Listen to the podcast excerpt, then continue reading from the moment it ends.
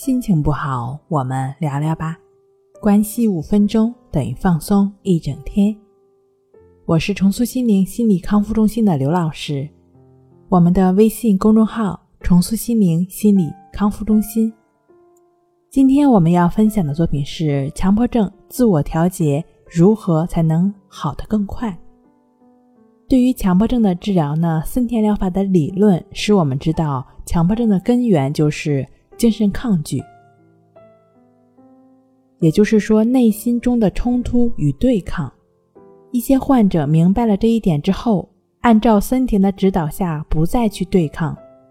虽然强迫的症状好了不少，但他们却有可能走入另外一个误区，就是把生活中遇到的一切冲突都当作症状来对待，而结果呢，就可能使他们对生活中合理的痛苦和烦恼有了排斥，从而呢，就有可能影响到康复。在我们的生活中，其实我们都会遇到很多的麻烦和痛苦，这都是非常正常的，也是我们必须会经历的。而这些烦恼和痛苦的根源是我们内心的冲突。那比如说，某一个人呢要在生活中做出某一种决定，但是有几种方案可选，于是就导致了他犹豫不决，一会儿觉得这个方案好，一会儿又觉得那个方案好，就产生了一些焦虑、烦躁的体验。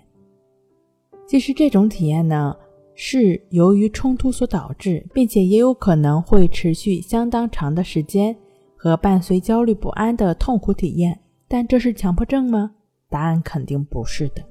但是强迫症患者呢，往往由于一遭被蛇咬，他们就十年怕井绳了。生活中遇到类似的一些情况，心中就会不由自主的认为自己陷入症状了，于是焦虑的情绪就会随之而来，也就是。本来不是症状，但是由于他们自认为是症状而成为症状。虽然病友们往往在暂时呢可以不去管这些事情，继续去做其他的事情，走出了先前的状态，但往往会因为不知道缘由出现以下的两种情况：第一种呢，感觉自己仿佛真正无法融入到生活和工作中了；第二种呢，会产生预期的焦虑感。害怕这些事情万一使自己陷入以前的那种强迫中怎么办？这个时候呢，如果不处理好这个问题，往往就会停滞不前，还有可能被预期性的焦虑和担忧重新陷入到强迫中去。其实这个问题呢也很简单，就是我们的强迫症患者把生活中正常的烦恼的冲突与症状的冲突搞混了。把正常的痛苦和烦恼也当作症状去对待了，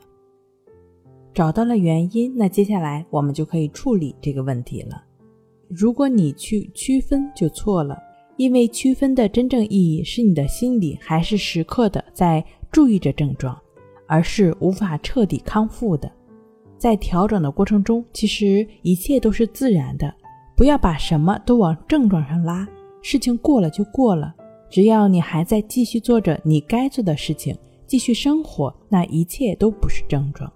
即便是症状，也会在你做事情的过程中逐渐的消失的。到时候，你自然就会获得彻底的自由，自然也就真正的融入到生活和工作中了。如果在自我调整的过程中出现了一些强迫与反强迫的困扰，或者是说对抗的话，患者朋友也可以通过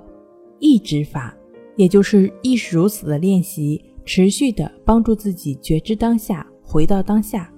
好了，今天跟您分享到这儿，那我们下期再见。